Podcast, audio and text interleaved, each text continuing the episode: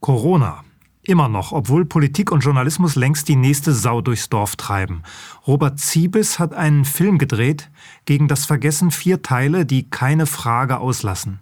Wir sprechen über seinen Weg vom preisgekrönten Künstler und Darling der Kapitalismuskritiker zu einem der wichtigsten Corona-Aufklärer.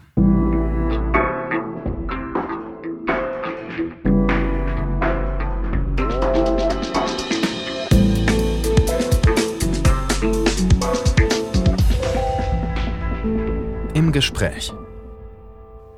Herzlich willkommen, Robert Ziebes.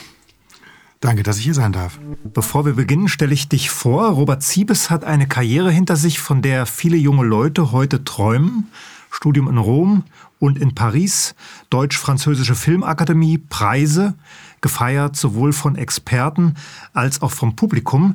Die Arbeiten des Regisseurs und Produzenten Robert Ziebes haben sich früh um Medizin gedreht, um Kapitalismus, um Utopien. Ich nenne nur drei Titel. Patient als Beute, Free Lunch Society und vor allem Trust WHO, eine monumentale Arbeit, die lange vor Corona die Finger tief in alle Wunden gelegt hat. Seine Produktionsfirma Oval Media hat bis 2020 sehr gut kooperiert mit den öffentlich-rechtlichen Rundfunkanstalten und mit der staatlichen Filmförderung. Dann wurde alles anders. Dann kam ein Video mit Wolfgang Wodak, elf Minuten lang, millionenfach gesehen. Robert Siebes hat damals in der Reihe Narrative im Wochentakt Interviews geführt und mit Oval Media jeden Freitag den Corona-Ausschuss übertragen. Der Tagesspiegel hat ihn deshalb im März 21 zum Abschuss freigegeben. Tenor Verschwörungslügen verbreitet von jemandem, der auf unsere Kosten lebt. Jetzt zerstören wir seine Existenz. Oval Media hat weitergemacht mit den Reihen Kollateral und Numbers zum Beispiel und ist zu einer Plattform geworden, die Journalismus, Film- und Buchverlag vereint und pro Monat 8 Euro Mitgliedsbeitrag kostet.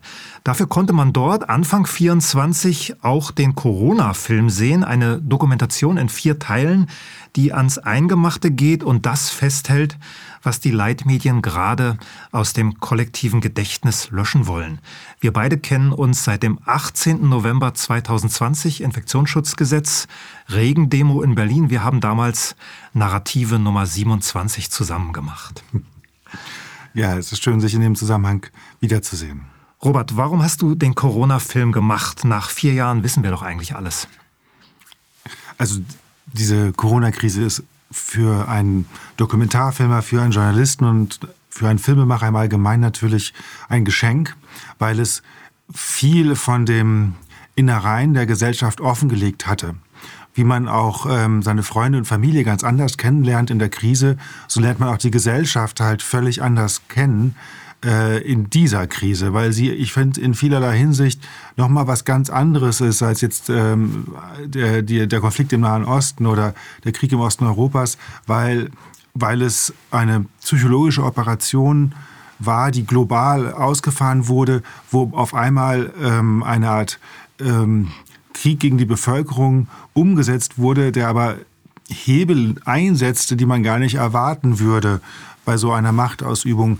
Also deswegen möchte ich mal behaupten, ähm, es ist wahnsinnig wichtig, diese Sache genau zu analysieren, um zu wissen, wer hier eigentlich das Sagen hat.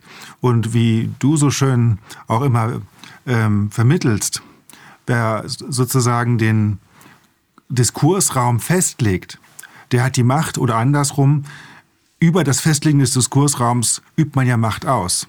Und das hat man in der Corona-Krise eben auf eine ganz neue Art gemacht, sage ich mal, zumindest in der Dimension neu. Ähm, und ähm, was ganz wichtig für äh, uns Menschen, uns Bürger ähm, ist, wenn wir Mitsprache haben wollen, ist, dass wir wissen, wie Macht über uns ausgeübt wird. Und deswegen ist, glaube ich, die Aufarbeitung dort ganz entscheidend. Also entschuldige, dass ich so ausufer. Es, es gibt noch, also, weil wir haben hier tatsächlich eben nicht nur eine, eine medizinische Übergriffigkeit ähm, festhalten können, ähm, durch diese ganzen äh, Maßnahmen, die schon viel besprochen sind, ähm, sondern es geht wirklich auf alle Ebenen. Es, ähm, und man, man hat eine, Ver, eine Vermengung vom militärischen, politischen, ähm, wirtschaftlichen in einer Art, ähm, die, ja, die wirklich nach außen gedreht wurde. Das ist der Moment, wo der Vorhang runterfällt. Das ist die Corona-Krise. Und wer da nicht hinschaut, der hat einfach eine Chance vergeben. Gut, du sagst Geschenk. Viele andere Filmemacher denken offenbar Fluch und sind froh, dass es vorbei ist und lassen das Thema aus. Genau, also äh, das ist natürlich, ich meine, das, ich, äh, ich sage das natürlich in gewisser Weise als Provokation, weil es natürlich gleichzeitig auch ein Fluch war, weil es für viele Leute äh, eine Katastrophe darstellte. Ähm, aber natürlich ist es so, dass wir als Filmemacher äh, im Konflikt am, äh, zu Hause sind. Niemand, niemand macht einen Film äh, ohne Konflikt. Die Frage ist immer nur, welchen Konflikt erzählt man? Und äh, je größer der Konflikt, desto einfacher ist es, einen guten Film zu machen. Du hast ja schon einen Prolog gemacht zu diesem mhm. Film vor drei Jahren, 21. Der hieß auch Prolog, ein mhm. bisschen über eine Stunde lang. Was unterscheidet den Filmemacher Robert Ziebes von heute? von seinem jüngeren alter Ego vor drei Jahren? Ah, das ist eine äh, auch interessante. Naja, ich glaube, also bei dem Prolog, wie der Name schon sagt, ist es hier so eine Art Einführung und die ist auch ziemlich sanft. Ähm, es geht erstmal darum, äh, auch die Zuschauer abzuholen bei den, beim herrschenden Diskursraum und, ähm, und dann die Fragen aufzuwerfen, das, ähm, was ich, glaube ich, jetzt wichtig finde, ist, dass die Prozesse, die wir begleiten, also im wahrsten Sinne äh, juristische Prozesse und äh, auch die Aufarbeitung im Zusammenspiel zwischen jetzt äh, dem Militär und ähm, dem Gesundheitswesen, da gab es ja auch eine Art Symbiose, auch in der Bundesrepublik, ähm, dass diese ganzen Achsen sozusagen, die kamen, die wurden nur angedeutet höchstens im Prolog, die, äh, die zeigen wir mir auf. Und was ich auch in der äh, Corona-Filmreihe ähm, schätze, dass unserem Team gelungen ist, ist, dass wir da ähm, eine Art Allgemeingültigkeit der Aussagen auch damit vermitteln können, dass wir zum Beispiel ähm, Ausschnitte einer Rede von Salvador Allende haben oder solche ähnlichen Punkte. Ja, die steht direkt auf meinem Zettel jetzt. Ah, ja. Wir sehen da Salvador Allende, damals Präsident von Chile, 72. Ich habe da nachgeschaut, wann die Rede war, mhm. weil es im Film nicht untertitelt war. Also 72 vor der UNO und er redet über die Macht der Konzerne und die Ohnmacht von Politikern wie ihm, ne, wie Allende. Wir sehen Julian Assange, der sagt, jeder Krieg beginnt mit einer Medienlüge. Im Epilog sehen wir John F. Kennedy sterben. Mhm. Schon ein sehr großer Bogen. Mag der Künstler diesen großen Bogen erklären?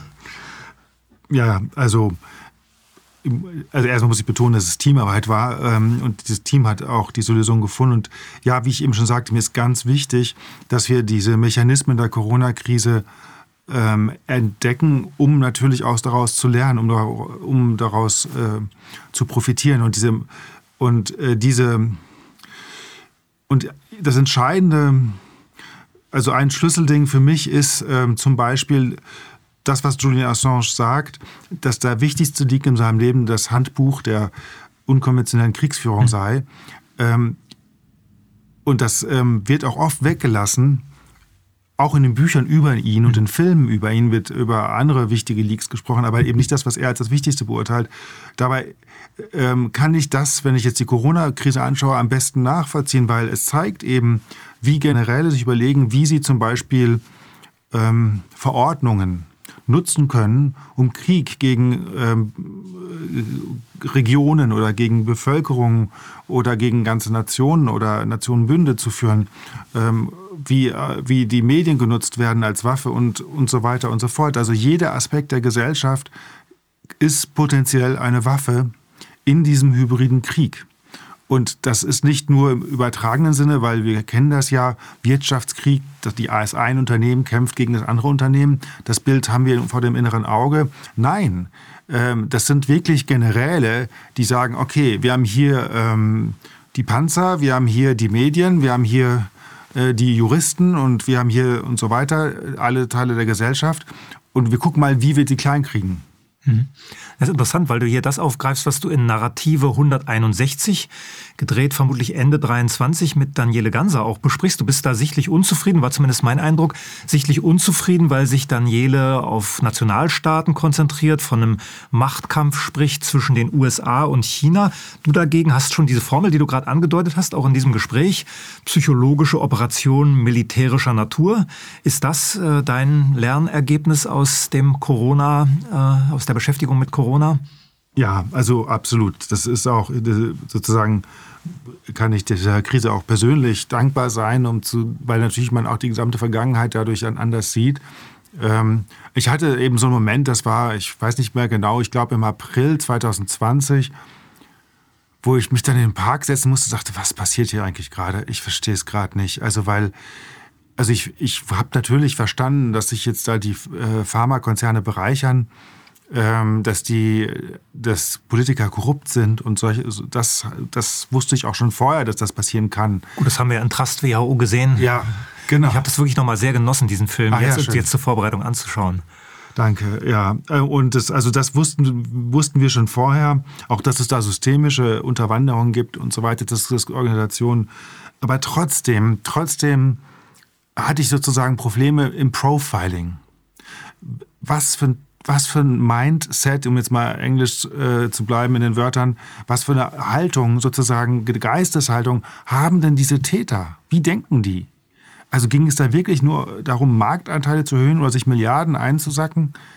Würden, also dazu war das dann auch wieder ähm, eben auch zu groß und zu zu durchgeplant. Ich meine, wenn jetzt und dann. Also das sind die, die Erklärungen, die wir finden bei Gunter Frank zum Beispiel, ja. Staatsverbrechen, der sagt, es geht um Geld und viel weiter müsst ihr gar das, nicht denken. Da, genau, da, das habe ich natürlich, als, das habe ich sofort gedacht. Also als es dann losging, schon im Februar 2020, dachte ich, ja, jetzt äh, machen diese großen betrügen uns die Konzerne, die sich eventuell zusammentun und weil die so viel Lobbyarbeit machen, schaffen die da irgendwie so, ein, so, eine, so eine absurde Sache durchzurücken. Das habe ich natürlich als erstes gedacht. Und dann, aber als ich dann im April mich in diesen Park setzte, dachte ich, das ist es nicht. Das erklärt das nicht. Das ist zu destruktiv. Und ich habe mir gesagt, welcher Unternehmer, ich bin auch selber zwar nur Kleinunternehmer, aber trotzdem bin ich auch, eine, es würde doch kein Unternehmer so denken. Welcher CEO denkt denn so? Die, die, die würden doch auch nicht, weil das auch zu sehr, weil es so zerstörerisch ist, also den ganzen Mittelstand sozusagen äh, anzugreifen, Lieferketten zu unterbrechen und das äh, wirklich, also mit schadhafter Absicht, ob jetzt zu dieser Zeit war überhaupt noch nicht Thema, dass eventuell die Spritzen gefährlich sein könnten. Das war ja noch am Anfang dieser Krise und trotzdem waren aber die Maßnahmen so so ähm, so klar gegen die Bevölkerung und natürlich fern fern jeder epidemiologischen Logik.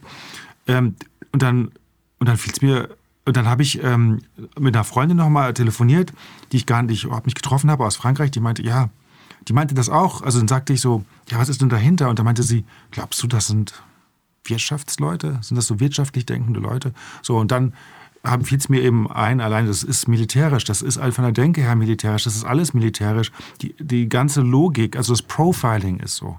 Also ganz ohne, dass ich irgendeinen einen Indiz also ich hatte wahrscheinlich schon Indizien damals, aber ohne, dass ich jetzt die Logik mache, guck mal, hier gibt es diesen Vertrag und hier gibt es den General. Ich, ich weiß gar nicht, ob ich da schon wusste, dass hier die Abteilung 6 vom Bundesgesundheitsministerium vom General geleitet war und dass die Gesundheitssicherheit extra eingerichtet wurde für Corona. Möglicherweise wusste ich das damals alles noch gar nicht. Nur von der Art zu denken. Und das sozusagen, das ist, glaube ich, ähm, ganz wichtig, weil natürlich war es auch so bei allen, die an das Narrativ glaubten, war es ja so, aber die würden doch nie die ganze Wirtschaft zerstören, wenn das Virus nicht so gefährlich wäre. Ja. Also muss das Virus ja gefährlich sein, weil das, was, alles, was hier passiert, schadet doch der deutschen Wirtschaft. Und nie und nimmer würde die deutsche Politik gegen die deutsche Wirtschaft handeln, auch wenn die sich für uns kleinen Leute nicht interessieren. Ja, das ist interessant mit der militärischen, mhm. mit der militärischen Logik, weil für mich war die Maske, die dann aufzusetzen war, auch in dieser Stoffform, die wir am Anfang hatten, war das vergleichbar mit dem Cappy oder der Mütze oder dem Stahlhelm, den ich beim Militär tragen musste. Ja. Dinge, die ich nicht gerade aufsetzen kann, mhm. äh, die mich einfach genervt haben. Ich habe ich hab noch Jahre später später immer aufgewacht in dem Gedanken, oh Gott, du hast das Cappy nicht auf oder es ist schief. Weil ich, ich kriegte ja. Strafen, weil ich halt äh, schlampig äh, als, als Soldat durch die Gegend lief. Ach, und, und, genauso habe ich die Maske empfunden und da sieht man, dass diese Logik dahinter steckt. Ich meine, wir kommen gleich noch ins ja. Frühjahr 20 zurück. Wir kommen auch noch zum kleinen mhm. oder Mittelunternehmer Robert Siebes. Äh, äh, lass uns vielleicht eine Sekunde noch bei dem Film bleiben. Äh, zu den CEOs wollte ich vielleicht nur sagen, ähm, ein Konzern-CEO könnte schon so denken, weil ihn der Mittelstand stört und weil er ja im Zweifel auf die Subventionskassen des Staates zielt und nicht auf irgendeine Kundschaft. Also insofern könnte der auch schon so denken, sich mit dem Staat und dann dem Militär dahinter zu verbünden, um letztlich äh, äh, ja, seine Geschäfte machen zu können. Aber das können wir vielleicht gleich noch ja. vertiefen. Lass uns noch zwei Fragen vielleicht zu dem Film, zu dem Film äh, ähm, stellen. Ich habe den auch gesehen als Duell zwischen Wolfgang Wodak auf der einen Seite und Ursula von der Leyen auf der anderen. Was haben diese beiden Protagonisten, was andere nicht haben? Ja, die, ich finde sie. Äh, natürlich beide sind äh, tolle Protagonisten.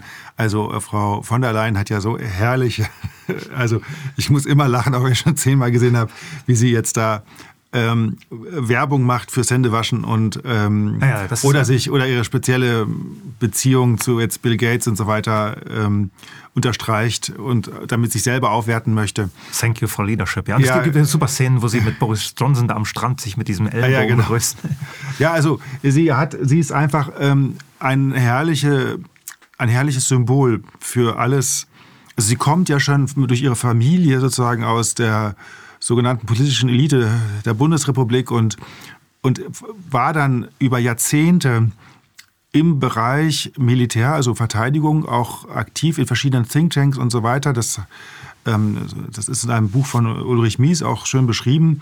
Und dann ist sie ja sogar Verteidigungsministerin in der Bundesrepublik und wird, ohne gewählt zu werden, ohne ihr Angebot zu werden, in diese Position gebracht und ihr Mann, also ist einfach, die Figur ist so symbolisch für, also man könnte über sie einen ganzen Zehnteiler machen, nur um zu erklären, was in unserem Land alles schief läuft, was in der EU schief läuft und äh, wie sie sozusagen auch in die globalen Konzernarbeiten eingebunden ist. Und natürlich, vor allem, das ist, glaube ich, ganz äh, entscheidend, wie transatlantisch die EU auch ist in ihrer äh, politischen Ausrichtung. Und Wolfgang Wodak? Naja, ist es natürlich ebenfalls eine wunderbare Figur. Ähm, äh, er hat ja er ist ja so, er ist einfach ein kluger Mann, der gut erklären kann. Das ist ja schon mal, sind zwei Sachen, die sind selten. Auch ein Kameratalent? Ja, genau. Das, er kann, er kann gut äh, was für die Kamera machen, aber natürlich ähm, gibt es kaum so jemanden, der selber so viel erfahren hat und so viele Positionen haben. Er ist ja nicht nur Arzt, sondern er ist ja auch Politiker und war im Gesundheitsausschuss und kennt diese ganzen Leute persönlich, die auch vorkommen, ob es jetzt ganz Spahn oder Lauterbach ist und zwar nicht nur irgendwie persönlich, sondern hat sich äh, Jahre mit ihm politisch auseinandergesetzt im quasi ständigen politischen Kampf, aber er war auch Patientenvertreter oder ist er auch und bei, diesen verschiedenen NGOs und so. Also er hat ähm, eine im Gesundheitswesen wirklich sehr umfassende Erfahrung, von der wir natürlich immer äh, profitieren können und und ist dabei unglaublich analytisch und zugänglich. Also das ist schon, ist schon ganz schön, weil er sich tatsächlich, wie ich mir das so von einem eigentlich, also das Klischee eines eigentlich eines SPD-Politikers. Man sagt, er setzt sich für die Bürger ein, dass sozusagen die großen, mächtigen Konzerne ihn nicht zu sehr ausnutzen. So, äh, Stimmt, so. das ist auch der Habitus. Ich bin ja, ja. von der Hans-Böckler-Stiftung gefördert worden und habe ja. mich lange gerieben an diesem Gewerkschaftshabitus. Ach so. Und der ist ein bisschen in Wolfgang Wodak drin. Also von ja. der, von, vom Duktus, vom Sprechen. Ach, interessant, ja. Ja, ja, ja. Aber habe ich nie drüber nachgedacht. Aber jetzt, wo du es so sagst, typischer SPD-Politiker. Ja, so mein, mein, ist ja auch, ja. Er ist ja auch glaubwürdig. Er tritt ja in diesem Trust WHO-Film auf, ist als äh, Transparency International ähm, Mensch glaubwürdig mit allem, was er vorher schon gemacht hat. Ja, ich finde, genau. Er hat, also, man muss sich, also, eine Freundin von mir hat mir gesagt, schau dir doch mal ein Foto an von Lauterbach und Wodak. Und halt die mal so nebeneinander, so vor deinem inneren Auge. Wem würdest du vertrauen? So, und dann war also so mehr Argumente braucht man ja auch nicht. ich hatte gestern im, im Hotel habe ich äh, den ja. Fernsehapparat angemacht, da war Markus Lanz und wer war, wer saß dort wieder? ich ich frage nochmal anders ja. äh, als jetzt zu diesen beiden Protagonisten. Du hast ja unendlich viel Material. Mhm. Du hast den Corona-Ausschuss äh, gefilmt, du hast Narrative gemacht, du hast Kollateral, Numbers und noch vieles mehr. Wie macht man aus 1000 Stunden drei? Ach so, ja. Ähm, das ist natürlich äh, das Schwierigste. Ähm, also Natürlich Fokus. Also das ist jetzt auch wirklich eine Entscheidung gewesen, die jetzt nicht von vornherein offensichtlich war, zu sagen, Wolfgang Wodak führt durch den Film und wir haben jetzt nicht ein zweites Interview, was gleichwertig ist, ähm, sondern wir haben eigentlich hauptsächlich ähm, so Archivmaterial und dieses Interview und, und dann noch ein paar Experten dazu und ein paar Geschichten, die wir begleiten. Also man, das Entscheidende ist der, äh, der Fokus und dass man auch wirklich nur ein Thema für Episode hat, also inhaltlich meine ich. Ähm, ja, also das ist, äh, es ist, äh, es ist sozusagen wahnsinnig frustrierend, äh, Filme zu schneiden weil man. Das war mein Gedanke dabei, ja, ne? ich, weil ich ja vieles von dem gesehen ja. habe in der Zeit, was du gemacht hast. So. Und dachte, ja, es kommt, es kommt Arne Burkhardt vor mit Walter Lang, ja. Friedrich Pirner spricht mal, der jetzt ja für BSW ähm, den, das Thema ins Europaparlament bringen soll. Wir sehen einmal Ulrike Kämmerer, aber von den vielen anderen, die du ja auch hast, ist äh, äh niemand da. Also, wie es ist so, ich glaube, es müssten schon 40 Teile werden. Mhm. Ähm, ähm, und jetzt arbeiten wir an den nächsten vier Teilen. Okay, ja. Die sollen im April ähm, veröffentlicht werden, also noch vor der großen Versammlung in Genf äh, zur Ratifizierung des Pandemievertrags, mhm. im sogenannten. Also ähm, wir, wir, das ist natürlich nur ein kleiner Teil unserer Recherche und unseres Materials, auch, ähm, denke ich mal, ähm, was wir bisher schon gefunden haben. Und äh, ich, wie ich schon eben meinte, dass diese ganze Corona-Krise ist halt ein Türöffner, um diese Welt zu verstehen. Mhm. Ja, bei Trust WHO kam das Geld ja von Arte, vom ZDF, auch direkt vom Bund. Bundesbeauftragter für Kultur und Medien taucht im Abspann auf. Wer hat den Corona-Film finanziert? Ähm, das ist ähm, ja also ne, das ist so eine Mischfinanzierung. Es gab einen tatsächlich Investor, der auch Rechte an dem Film hat im Ausgleich, der einen Teil des Budgets getragen hat. Und dann gab es zudem natürlich auch Spenden. Und in dieser Kombination haben wir das äh, machen können. Ist nicht ein Risiko, sich an einen Investor zu binden, der dann ja. möglicherweise ganz andere Interessen hat. Ich kenne jetzt den Investor nicht, vielleicht ist dann irgendwann. Äh, ja, das ähm, ist tatsächlich, ja, ich, da es jetzt nur um diese ähm, Filmrechte ging, dachte ich, ähm, und vor allen Dingen waren es auch, hatte er auch nur laut Vertrag 40 Prozent, so dass ich dachte, dass, dass, ähm, das, äh, was will er machen? Also würde er sagen, will er versuchen, also das Worst-Case-Szenario wäre ja, dass er den Film dann in die Schublade legt und niemand darf ihn sehen. Mhm. Ähm, wenn er das tun sollte, äh, dann würde er sich ja selbst outen als jemand, der sozusagen böse Absichten hätte und mhm. gar nicht äh, Aufklärung möchte. Mhm. Das kann, wenn er, das, also wenn er, das müssen wir jetzt natürlich beobachten, ähm, denn ähm, er, er, ja, also. Wenn, wenn ich jetzt so ein Dienst wäre, würde ich wahrscheinlich genauso rangehen. Ja. Ich würde sagen, da, da, ist, da ist der Mensch, der all das Material hat. Das ja. ist der, der das einfach auch handwerklich kann. Das ja. hast du ja bewiesen. Du bist ja jemand, der, der aus diesem Beruf kommt. Sind ja wenige äh, im Bereich der Alternativ- oder Milieumedien, die so Profi sind wie du. Also wenn ich jetzt da auf der anderen Seite wäre, würde ich versuchen, äh, an den Film zu kommen. Also das Gute ist, ich äh, lebe ja noch und ähm, kann auf jeden Fall weiterarbeiten und ich bin auch nicht alleine. Und wir, ähm, wir wie gesagt, wir können jetzt, ähm, wir machen mit etwas Fokus Fließbahnarbeit und an den nächsten vier Teilen zum Beispiel gibt es keinen Investor, der mhm. beteiligt ist. Und, äh, und vor allen Dingen, wir können den Investor jetzt beurteilen. Also ähm, ob, er das, ob er da jetzt auch gut für Werbung macht oder ob er das Gegenteil macht. Der Film ist ja ein paar Wochen draußen. Ja. Hat sich Karl Lauterbach schon gemeldet? Nein, die Phase gar nicht. Gar nicht. Aber die, die hat ja auch so viel Gegenwind, da könnte man schon fast Mitleid haben. Also ich bin ähm, auf äh, X, äh, schaue ich immer die Posts von dem Lauterbach an und bin überrascht, dass ich wirklich, also er hat ja viele Follower, aber ja, das, ist, das ist ein richtiger Influencer. Ein richtiger Influencer, genau. Aber das Witzige ist, ich finde keine, wenn er irgendwas postet, gibt es immer so ganz viele negative Kommentare, so sie Idiot, was sie jetzt wieder schon Quatsch posten.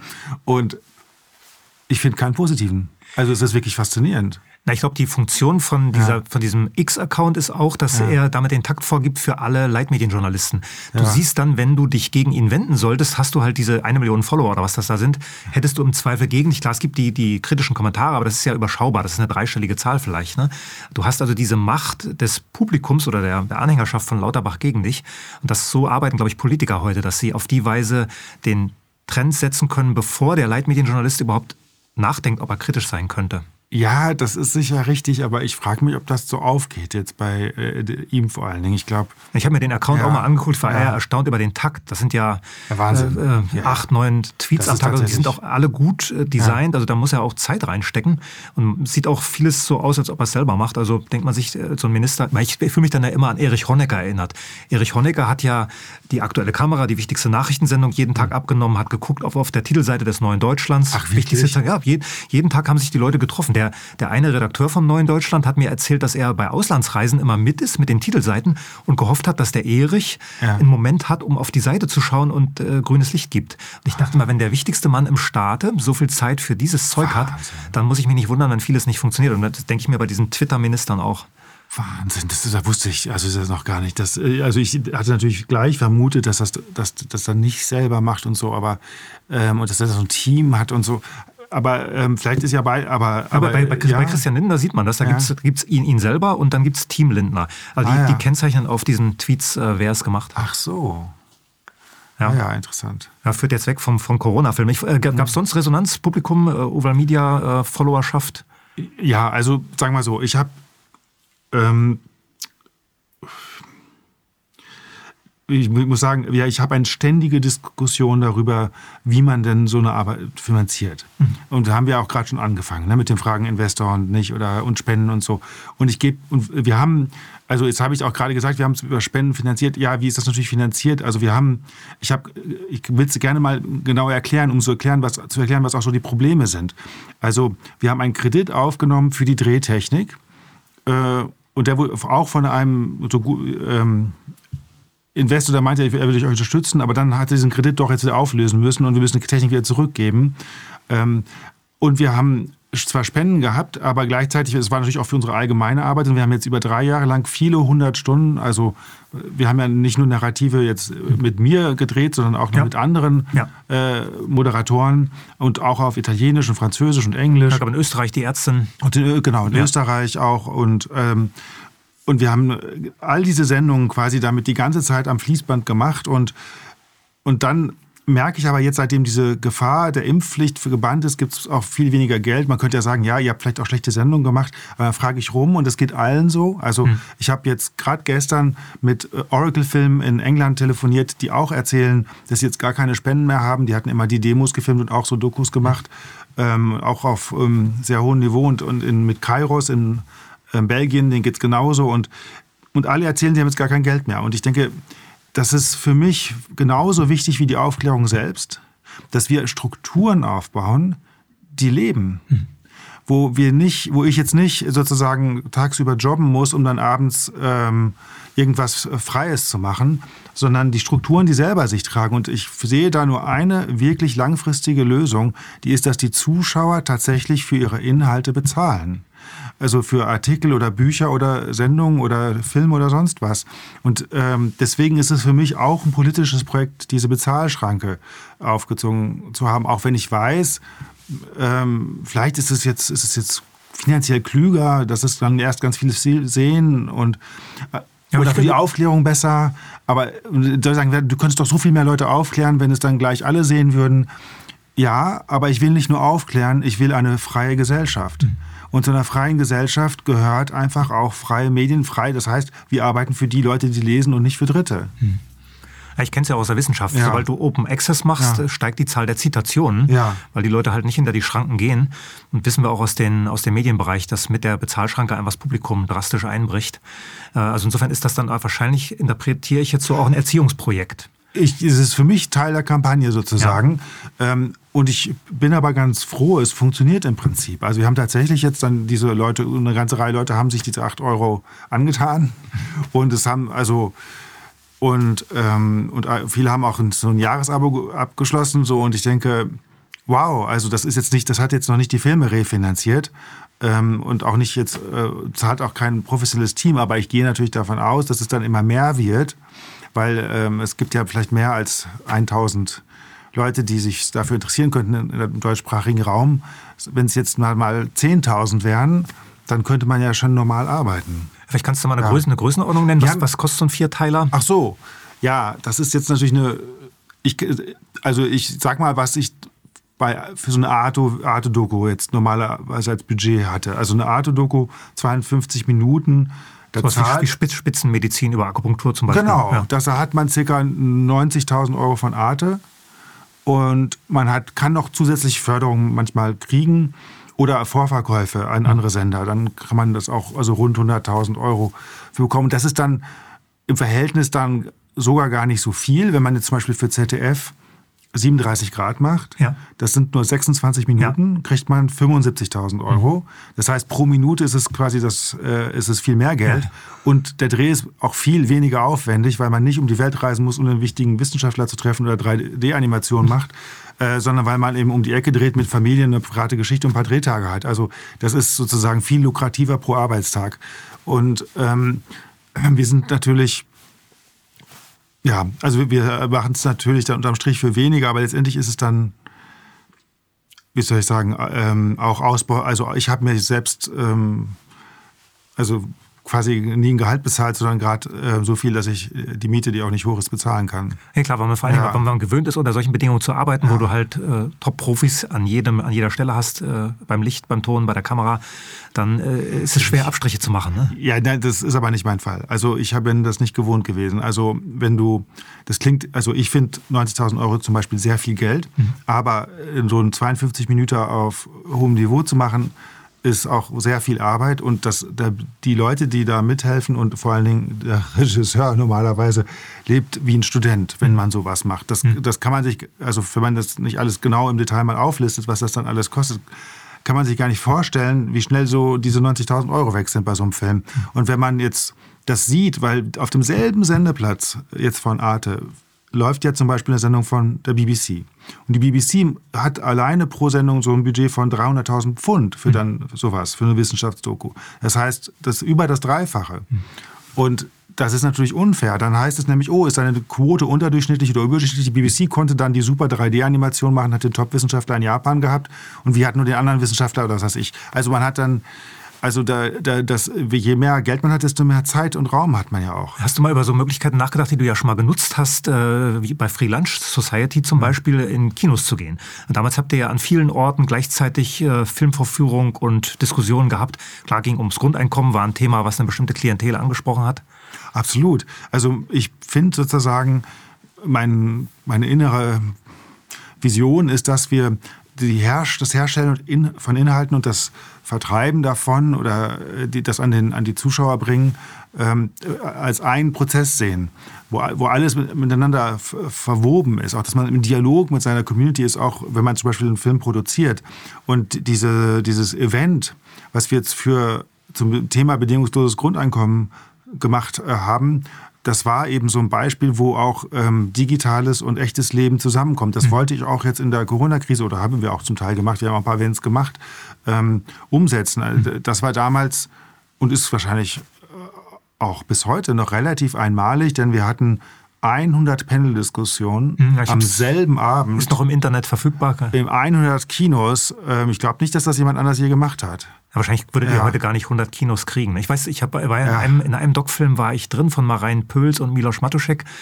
Pandemic, glaube ich, hieß der. Und mhm. die haben auch, ja, die haben schon ein paar Vorführungen gemacht in der mhm. Schweiz mhm. und so auf Marktplätzen zum Teil, aber die haben jetzt auch nicht unendlich viele Kinos bekommen, wo man so einen Film zeigen kann. Ja, ja, das ist äh, krass. Also ich dachte, als wir dann im Frühjahr anfingen mit dem Corona-Film Prolog, dass wir den dann im Herbst oder so, wenn der hoffentlich dann fertig geworden wäre, in Kinos zeigen können. Das war völlig illusorisch. Ich glaube, kein einziges Kino also selbst wenn Sie so denken wie wir, die Kinobetreiber, haben Sie Angst vor dem Shitstorm, der dann droht, wenn sie einen regierungskritischen Film zeigen. Ich habe gehört, dass die Kinos jetzt zugeschüttet werden mit staatlichem Geld nach dem Motto Brot und Spiele. meine, die ja. Kinos sind, äh, die Ticketzahlen sind immer noch im Keller, wenn man es vergleicht mit 18, 19. Man muss gar nicht in die Nullerjahre zurückgehen und trotzdem leben die ja weiter. Man fragt sich, wie, ich höre von Kinobetreibern, die aber nicht öffentlich darüber reden, dass sie, äh, dass sie zugeschüttet werden. Ja. Also die würden natürlich einen Teufel tun, jetzt äh, vier Teile Corona-Doku von Overmedia zu zeigen. Ja, also das ist, ähm, es, es gibt äh, viel Bestechung ja, im System. Wir wollten ja nochmal zurückgehen zum Frühjahr 20, Anfang 20, ähm, vielleicht auch zum ersten Corona-Video, was du gemacht hast mit Wolfgang Wodak, der ja dann ein paar Tage später öffentlich hingerichtet worden ist, auch damals mit Korrektiv an, an, an, der, an der Startrampe, wenn man so ja. will. Äh, du wusstest also, was passieren wird. Warum hast du trotzdem weitergemacht? Also, ähm, das stimmt. Also, das stimmt, dass ich ähm, das wusste. Also, ich wusste zu dem Zeitpunkt, dass wir auch auf YouTube gelöscht werden werden und dass es eine Kampagne geben uns gegen wird und dass ich möglicherweise alle unsere Kunden verlieren könnte. Kunden im Sinne oder Co-Produzenten in dem Fall. Also oder Finanzierer einfach. Ne? Wenn Finanzierer, du, wenn genau. Du, wenn du also Projekte bei der, bei der staatlichen Sender, Filmförderung, genau. dann muss man vielleicht nochmal erklären, wenn man so ein Projekt macht, die Förderquote ist nochmal deutlich kleiner als in der Wissenschaft. Wenn man jetzt einen Antrag beim, bei irgendeinem staatlichen Filmförderer stellt, ist also ein Hauen und Stechen, auch ein Beziehungsspiel. Und wenn da ein kleiner schwarzer Fleck auf der eigenen Vita ist, dann würden die die, ja. die, die Anträge lieber beiseite legen und andere fördern. Ah, sehr gut gesagt. Das, ähm, es ist ein, ein schrumpfender Markt, der Markt der kreativen Dokumentarfilme jetzt gewesen, letzten 30 Jahre. Äh, Gab es immer weniger Geld im System, immer weniger Zuschauer. Und ähm, es gibt ein Überangebot und ähm, es ist tatsächlich ein Hauen und Stechen und überhaupt dazu zu gehören, zu den Leuten, die da äh, irgendwelche Finanzierung krie zu kriegen, ist also schon ein wahnsinniges Privileg, was wir eben hatten. Und ja, das habe ich möglicherweise verspielt. Das kann ich nicht beurteilen. Verspielt ist das falsche Wort. Ähm, also ich hatte mir gesagt, ich lebe wie ein Student, obwohl ich jetzt wirklich hochqualifiziert bin, sage ich mal jetzt äh, etwas stolz und, ähm, und vielleicht in einem anderen Beruf auch gut verdienen könnte. Und habe das ja gemacht, weil ich mir eben äh, die Freiheit nehmen wollte, ähm, auch inhaltlich und gestalterisch zu arbeiten, wie ich das möchte ich habe ja nie Auftragsproduktion fürs Fernsehen zum Beispiel gemacht, sondern immer nur Projekte selbst in, in, initiiert und mir dann Finanzierungspartner gesucht, also mhm. Co-Produktion mit dem Sender. Das ist auch nochmal ein Unterschied, da ist auch eine andere Haltung als Produzent. Und dann in diesem ständigen Leid zu leben, einerseits wie ein Student und du siehst, all deine Freunde verdienen das x-fache und, ähm, und, und ähm, haben für jedes, ähm, haben ein eigenes Wohnzimmer, haben eine schöne Couch, keine Ahnung. Also ich nehme es jetzt als banales Beispiel. Ähm, und dann zu sagen, jetzt aber geben wir noch diese Freiheit auf und ich, äh, und ich, ich ähm, und können doch nicht mal und müssen jetzt lügen. Hm. Also dann war mir selbstverständlich klar, dass, also ohne dass ich schon gleich gesehen hätte, wie große gesundheitliche Schäden auf uns kommen. Allein von der Freiheit her, ich sage, dann können wir auch alle, dann, dann können wir auch alles verlieren. Dann muss, brauche ich auch keine Firma mehr sozusagen. Ich hatte vermutet, dass wir tatsächlich eventuell dann die Firma schließen müssen, damals im März 2020, wenn das jetzt so weitergeht, nachdem die Frage war, ziehen wir das Wodak-Video zurück oder nicht? Da war so der Punkt. Gab es äh, äh, den Druck, das zurückzuziehen? Oder also ja, meine, äh, da meine Kollegen meinten alle, nachdem das jetzt, am ersten Tag haben wir uns gefreut, oh, wir haben schon tausend Leute, die es gesehen haben. Und äh, als es dann 10.000 äh, war, haben wir einmal sogar mit Sekt drauf gemacht, sind wir YouTuber, wir hatten noch nie ein YouTube-Video gemacht. 10.000 Leute haben es gesehen, der Hammer. Und als es am nächsten Tag dann 500.000 waren, wurde es mulmig. Und dann gab es eben so Anfeindungen von Kollegen, die meinten, unterstützt jetzt die AfD. Wir haben einen SPD-Politiker interviewt, äh, der mit zu medizinischen Fragen, es ging nicht mal um Politik. Der war nachher für die Basis Spitzenkandidat in MacPom. Ich habe ihn im Urlaub da an den, an den Laternenmasten ja, ja, gesehen. klar, aber jedenfalls, aber damals schon war das sozusagen schon sozusagen äh, als so gebrandmarkt, als dass man jetzt radikal wäre.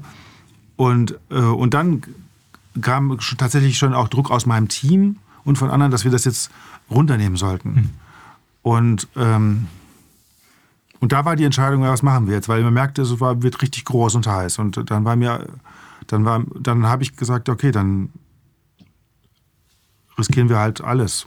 Aber ich, wozu haben wir es denn sonst? Also wo, wozu haben wir denn Filme? Ich will nur den Studenten nochmal ja. erklären, den du hier zweimal in den Raum geworfen hast. Das ist natürlich ein Student aus der alten Zeit äh, und bezieht mhm. sich auf die ökonomische Situation. Ich habe auch in München Studenten, die Eigentumswohnungen geschenkt bekommen zum Start. Oh. Aber der, der, Student heute, der in diesem Bologna-System lebt, der hat diese Freiheit nicht. Der sucht sich nicht mehr die Themen, die ihn mhm. interessieren. Der mhm. arbeitet Deadlines ab. Also insofern ist das ein Ideal von früher. Ökonomisch mag es stimmen, dass, dass du jetzt nicht äh, die Millionen gescheffelt hast, die Kommilitonen vielleicht auf dem Konto haben. Ähm, Oval Media ist dann ja sehr schnell gewachsen, zumindest auf der Produktionsseite. Es gab immer neue Formate.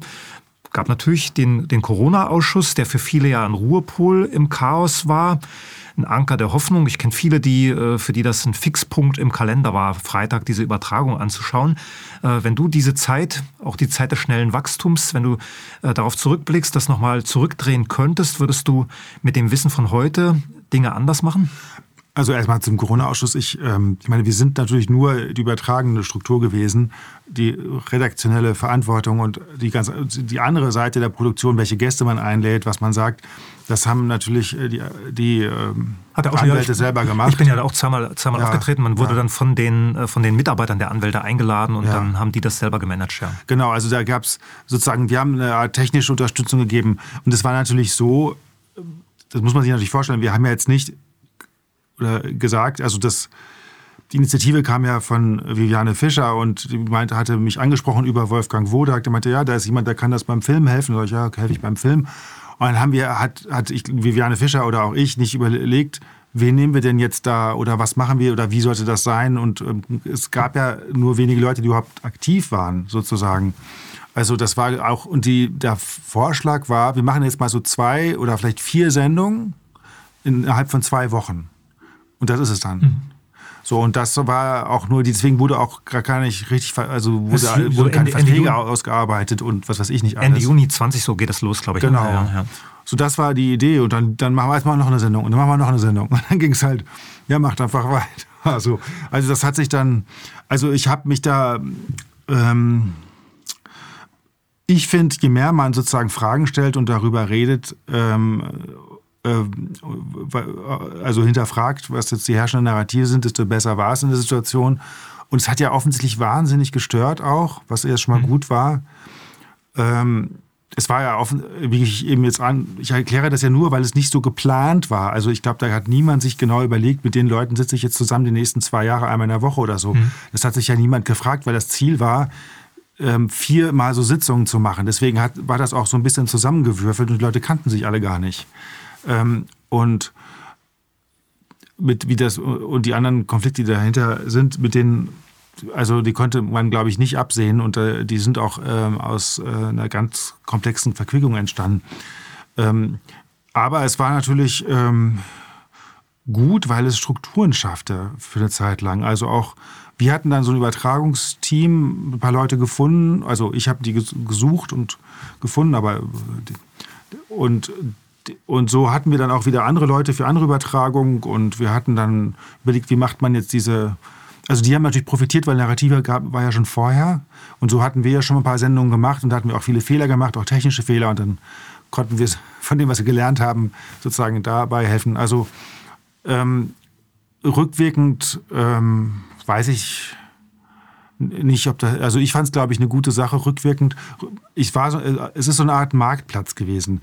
Die Leute kamen und haben ihre Ideen vorgestellt und es gab gar keine richtige redaktionelle äh, Überarbeitung. Also ich nehme an, wenn du da warst, hast du einfach gesagt, was du zu sagen hattest und dann haben die anderen Kommentare dazu spontan gesagt, ohne das vorher abgesprochen zu haben. Ja, so habe ich es auch erlebt, ja. dass, dass, du äh, letztlich auf Zuruf reagiert hast, äh, äh, schnell zu begeistern warst für neue Ideen und auf die Weise das einfach organisch gewachsen ist, ohne dass da jetzt ein großer Plan dahinter gesteckt hätte. Und wenn ich jetzt äh, aus dem Rückblick drauf schaue und dich frage, ob du was anders machen würdest, gibt es wahrscheinlich gar nichts, weil äh, es gar nicht dieses lange Nachdenken in dem Moment gab, sondern...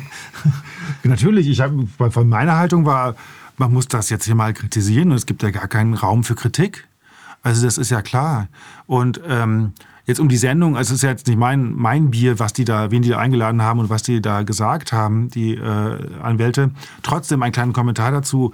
Also die, das war so ein, so wie so eine Art, so ein Ort, wo jeder einfach immer reden kann. Also gibt es ja immer noch. Aber das war, da waren, alles wurde einfach mal gesagt und vieles kam dort auch zuerst auf den Tisch. Also deswegen es, ähm, und dann, das, das war, glaube ich, das Gute daran, sage ich mal. Ja, ich habe ja äh, mhm. viele Leute, wenn ich irgendwo Vorträge gehalten habe, kannten ja. mich die Leute nicht aus irgendwelchen anderen Formaten, die kannten mich aus den Ausschussauftritten. Für mich selber war das eher so ein, so ein Nebending. Ja. Okay, da schaltest du dich mal mittags zu und brätst irgendwie eine halbe Stunde mit Rainer Füllmich oder sowas, ne? aber es war jetzt nicht was ich irgendwie äh, sehr, für sehr wichtig in dem Moment gehalten habe, aber es war dann offenbar für Leute wichtig. Vielleicht eine letzte Frage zu diesem, zu diesem Komplex, weil du schon auf die, wie hast du das gerade genannt, komplexe Verquickung hingewiesen hast. Äh, der Ausschuss hat sich ja dann in aller Öffentlichkeit zerstritten. Es gab Vorwürfe, die sich auch um Begriffe wie kontrollierte Opposition gedreht haben, also mit der Idee, dass die Übertragungen Menschen ruhig gestellt haben, die sonst vielleicht aktiv geworden werden, freitags auf die Straße gegangen werden zum Beispiel. Wie gehst du mit solchen Vorwürfen ah. um?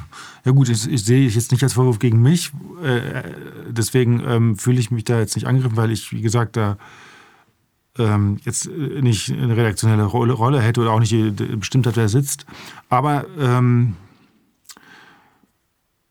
also was ich, also ich finde, da kann man schon Sachen kritisieren. Also ähm, auch an dem, da, an den Ausschussanwälten. Äh, und ähm, weil sie, wenn sie sagen, manchmal gab es so einen Subtext von, wir sind jetzt die Retter. Oder die Leute haben es so aufgenommen. Hm. Ich weiß immer nie, wie rum das eigentlich ging. Aber vielleicht lag es auch an mehr an Filmich als an, als in anderen dreien, aber ich, ich kann es nicht so gut beurteilen wie die Zuschauer selbst. Ähm, aber er, es war so ein bisschen so, ich bin jetzt der Retter, der Cowboy, der sozusagen mit der Kavallerie kommt und, äh, und den Drosten irgendwie in, in den Knast bringt. Ja. Und das ist natürlich Quatsch gewesen, weil der Ausschuss natürlich gar keine Handlung hatte außerhalb, außer der Sendung. Also das stimmt nicht ganz. Sie haben natürlich recherchiert. Es gab so einen Pool von Leuten, die sich ausgesprochen haben, also ausgetauscht haben über, was ist da eigentlich los, wer steckt dahinter. Also das habe ich auch mitgekriegt. Davon habe ich auch ein bisschen profitiert, dass ich dann irgendwelche anderen wichtigen Leute die äh, da mit meinem Zoom getroffen habe, die dann sagten, ja, wie machen wir das denn jetzt? Äh, wer finanziert das jetzt eigentlich? Was wollen die denn da verspritzen oder so?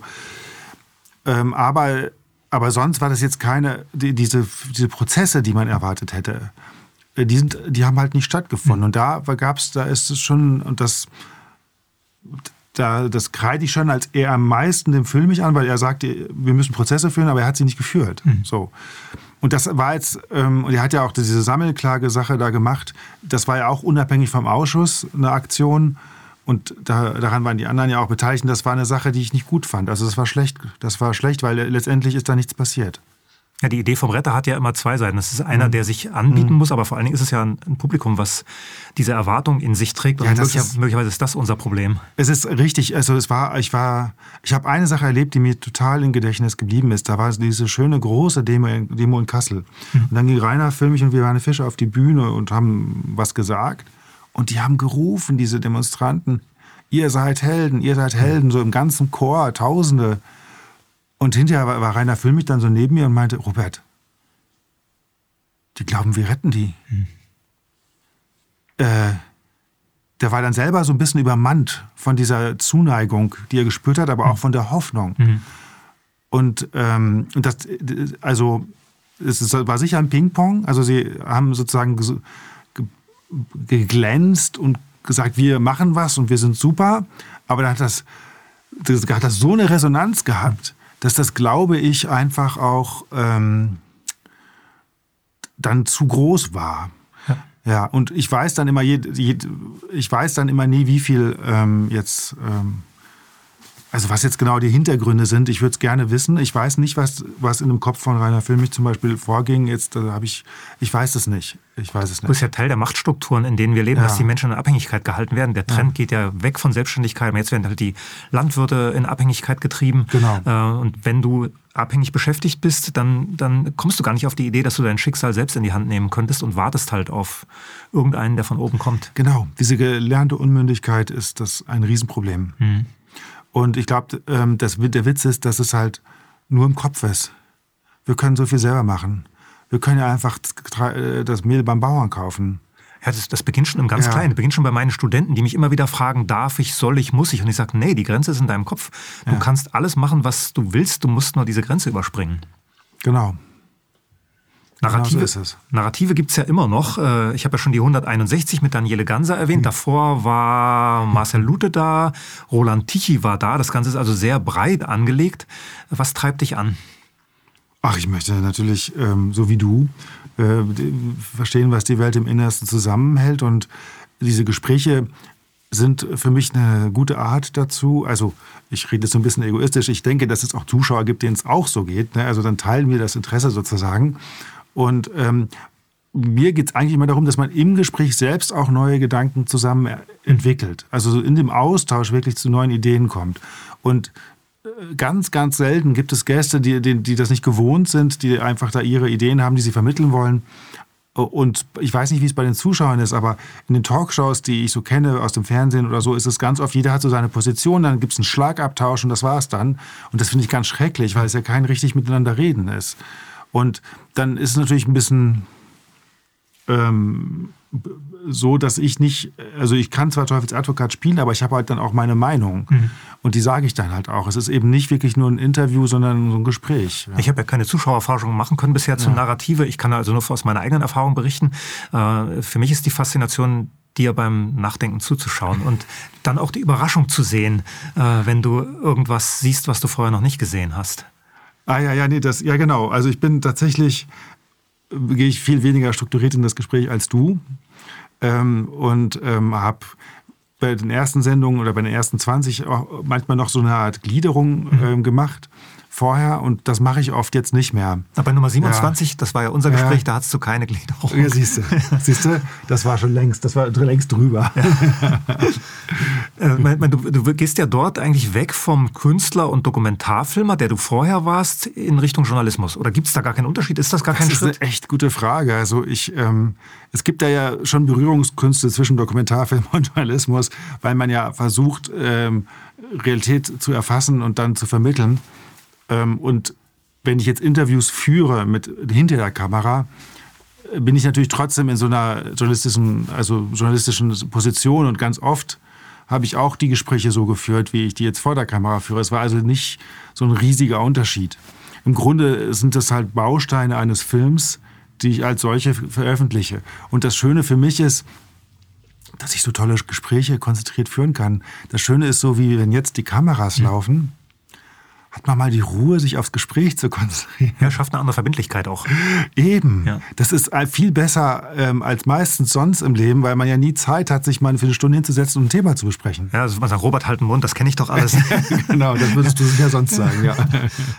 Ja, ich, deswegen war ich auch bei dem Corona-Film überrascht, weil ich dachte, jetzt werden narrative Versatzstücke da kommen. Mhm. Äh, wir werden diese Kulisse sehen in dieser Kanzlei da von mhm. Viviane Fischer oder was haben wir alles nicht gesehen. Also insofern ist das für mich jetzt doch eher ein Stück Journalismus, wo du Aufklärung auf ganz andere Weise machst, als du es vorher gemacht hast. Und mit dem Corona-Film, wenn jetzt vier neue Teile noch kommen, super, wirst du es ja weiter so betreiben. Also scheinen das zwei parallele Standbeine zu werden. Also ich habe ich, das ist bei mir eben so, ich habe eine Reise hinter mir. Ich, äh, als ich meine Berufsentscheidung gefällt hatte, war ich einfach begeistert von Filmen im Allgemeinen, von äh, der Idee, mit Bildern zu erzählen. Und ich bin auch sehr sensibel auf Bilder. Ich mache auch gerne Kamera selbst bei den Filmen, die ich produziere oder bei denen ich Regie führe. Und, ähm, und ich komme also von dieser Bildsprache. Ich bin gar nicht so ein, so ein Textmensch, ähm, der ähm, der immer dann nur so Inhalte strukturiert und hier kommt das und hier kommt das und so weiter. Oder Interview, reine Interviewfilme machen wollen würde. Und dann ist es aber so, dass die, dass die Wirklichkeit natürlich ähm, eigentlich das ist, worum es immer geht. Also bei jeder fiktionalen Geschichte ist ja auch eine Art innere, inneres Bild von, einem, von dem, was im Menschen vorgeht. Und das ist ja auch eine Wirklichkeit. Und und dann reibt sich das an der, an der äußeren Wirklichkeit. Und mein Ideal ist, ähm, das zu verbinden. Und wir haben viele, mehrere Filmprojekte, wo genau das, wo man quasi, wo man genau das macht, also ein investigatives Element hat, aber auch eine Geschichte erzählt.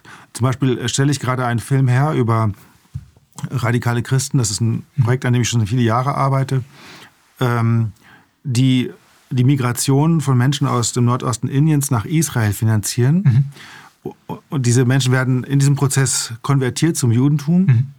Und ähm, das Ganze hat natürlich eine politische Dimension, weil man so jüdische mhm. äh, die jüdische Bevölkerung sozusagen also ist jetzt, ist jetzt stärkt. Pari, pari zwischen äh, jüdischen äh, und äh, äh, arabischen Bevölkerungsanteilen in Israel im Moment. Deswegen und ah. die Araber äh, ah, ja. wachsen halt schneller. Ah ja, ja, genau. Ja. Genau. Und jedenfalls ist das so eine Art religiös politische Thematik, die auch investigativ ist, weil wenn man dann Leute trifft, erfährt man ja auch Sachen. Mhm. Also das ist das Schöne, wenn man Menschen beobachtet mit der Kamera, hat man da Handlungen und dann hat man Szenen und daraus macht man eine Geschichte. Aber man lernt auch was. Man lernt was über Leute, die man sonst äh, gar nicht kennen würde, weil die Beobachtung ist ja auch eine Art Recherche. Mhm. Und die Gespräche selbstverständlich auch. Also hat man Investigation und Beobachtung äh, gemeinsam. Das ist sozusagen was, was ich, glaube ich, sehr schön finde, weil es ähm, er Erlebnis und Verständnis sozusagen gleichzeitig vermitteln kann. Mhm, klar, das machen sich Leute zu selten klar, dass auch Journalismus ja immer eine Fiktion von Wirklichkeit produziert. Mhm. Insofern mag nur die Erzählung über die Textform, über Film ja. und Journalismus eine andere sein. Eigentlich produzieren beide Fiktionen, die als Erzählung funktionieren müssen. Äh, äh, genau. Und das Schlimme ist, es geht, glaube ich, gar nicht anders. Also selbst Wissenschaftler haben mir gesagt, ja. ähm, dass sie sich nur Sachen merken können, wenn sie die Geschichte dazu haben. Ja, ja, klar, so sind wir veranlagt als Menschen. Ne? Ja. Du hast ja gerade die Reise äh, angesprochen, die du hinter dir hast. Die hat begonnen auf der Sonnenseite, wenn man so will, auf der Sonnenseite der Filmwelt. Und du warst bei Festivals, du bist gefördert worden von den Hütern der Schatzkammern im Staat, im öffentlich-rechtlichen Rundfunk.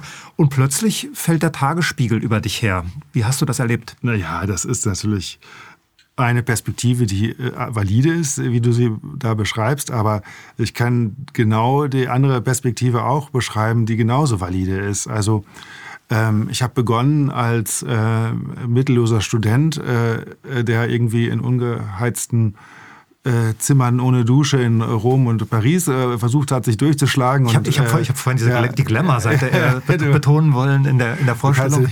Ich habe dann immer im, in so einer Art improvisierten Fitnessclub, wo der, in so einem hässlichen Kellerraum, wo, der, äh, wo das Parkett äh, schon irgendwie seit 50 Jahren aufgebrochen war, geduscht, weil ich in, da wo ich geschlafen habe, keine war. ähm, und ähm, so, also, und ich hatte ähm, natürlich, ich hatte ja Filmwissenschaften studiert und dann so ein Aufbaustudium an dieser Deutsch-Französischen Filmakademie gemacht. Und das, ich hatte eigentlich sozusagen schle relativ schlechte Ausgangsbedingungen von diesem Studium her, um in dieses Milieu reinzukommen mhm. mit Förderung und Sendern, weil ich nicht diese typisch klassische Filmhochschule mhm. gemacht habe und außerdem natürlich im Ausland studiert habe und nicht ja, man, mein man, Netzwerk in Deutschland sozusagen hatte. Nee, man muss dazu erklären, dass die ja. drei Hochschulen in Deutschland, in mhm. Ludwigsburg, mhm. München, Potsdam, dass die im, jedes Jahr 80 Regisseure produzieren. So viel braucht der, äh, die Filmproduktion in Deutschland nicht. Fünf oder sechs würden reichen. Also wir haben zu viele Menschen, die um wenige Töpfe konkurrieren. Äh, absolut. Und und zwar also ein sehr langer und harter Weg, sozusagen überhaupt äh, da beruflich Fuß zu fassen. Und äh, dann gab es die Corona-Krise, dann gab es diesen Moment, wo ich dachte, ich verliere jetzt alles. Und der Witz ist, ich hatte mehr Rückenwind als je zuvor. Also ich hatte ja dann tatsächlich, wir haben ja dann, ähm, wir haben so ein Crowdfunding gemacht für den Corona-Film-Prolog. Mhm. Da haben wir tatsächlich Geld aufgetrieben. Und dann gab es tatsächlich diese freiwilligen Zuwendungen, also diese, diese Spenden. Und dann gab es äh, da einen Investor, der äh, Rechte von dem Film kaufen wollte. Ich konnte Leute anstellen. Also die Firma ist gewachsen im Jahr 2020. Und ähm, in dieser Zeit des Wachstums kam dann die Kampagne gegen uns und dachte ich, ja, die nehmen uns, das ist ja toll, wir werden jetzt wichtig. Die machen sogar Kampagnen gegen uns. Okay, jetzt ja, klingt das Also für mich war das natürlich ein Traum. Das ist ja sehr positiv.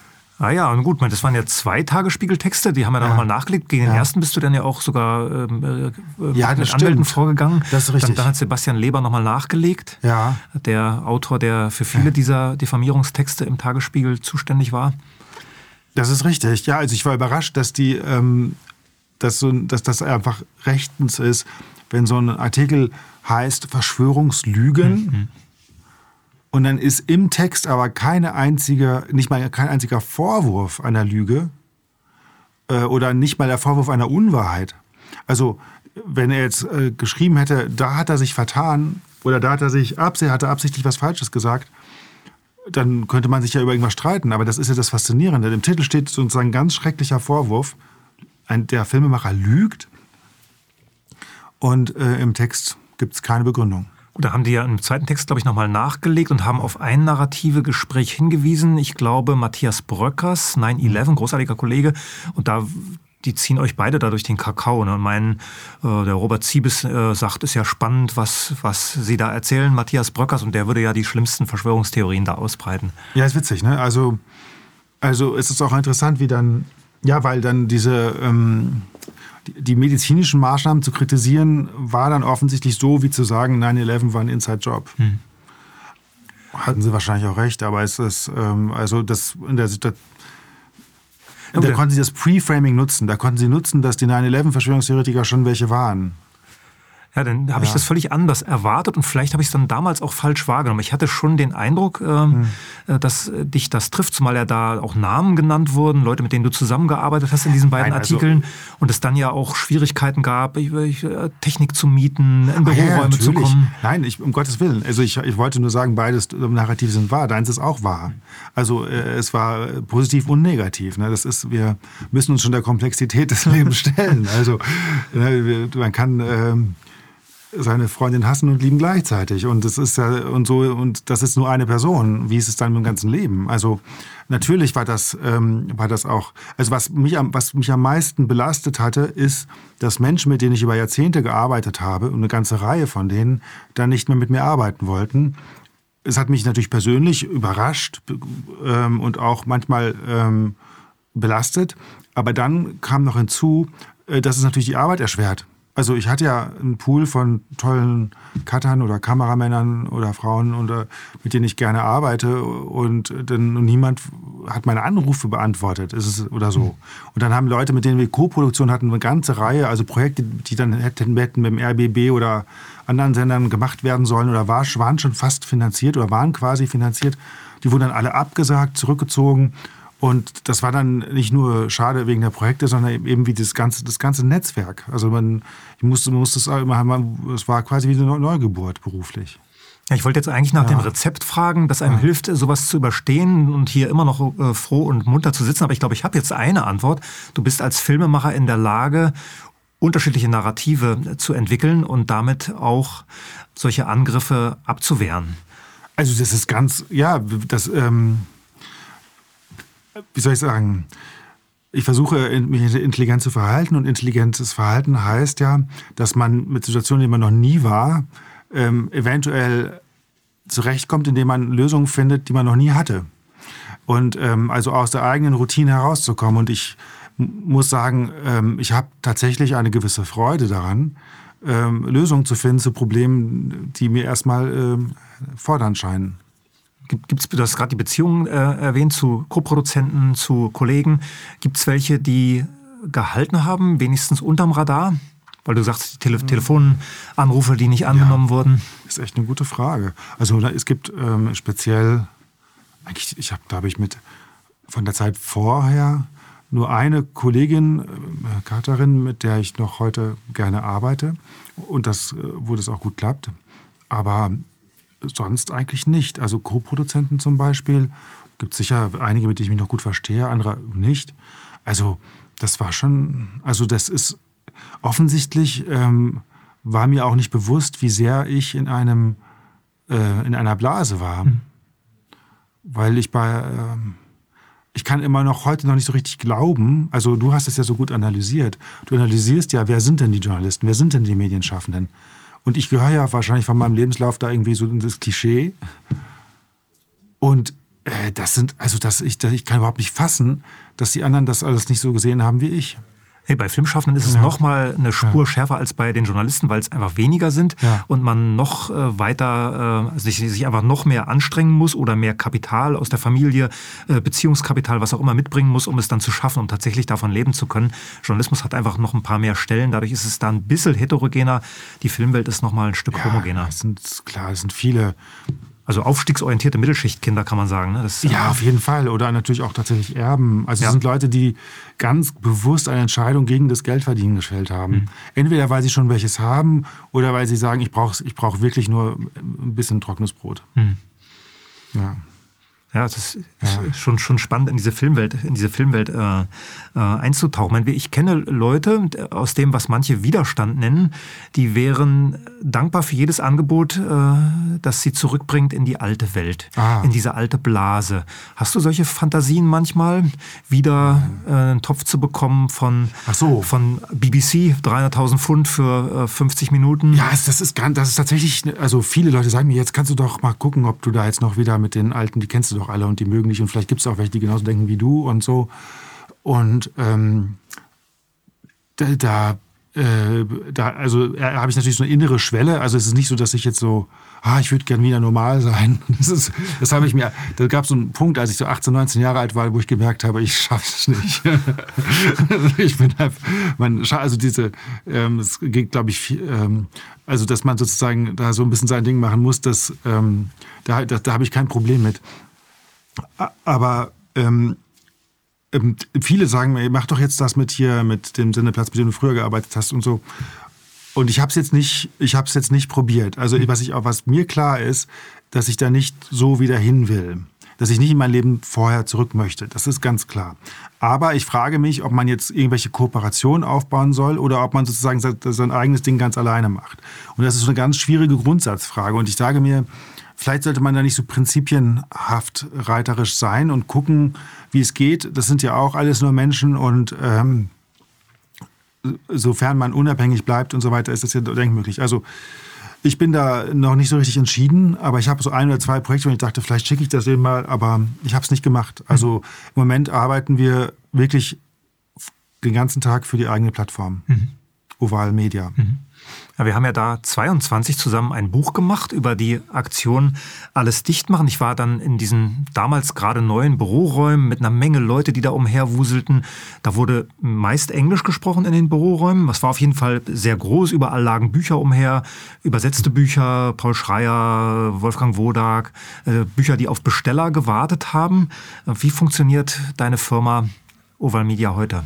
Ja, also ähm, wir haben also Erstmal vielen Dank für das Buch. Ich, äh, es ist eine Wahnsinnsarbeit. Es ist ein, ähm, ein spannender Text. Der, und ähm, das Tolle ist, dass man über diese alles dichtmachen Videos ja im Grunde eine Art Spiegel der deutschen Gesellschaft hat und auch die Rezeption von den Filmen und ähm, zeigt eben so viel über unser Land und was in den Köpfen vorging.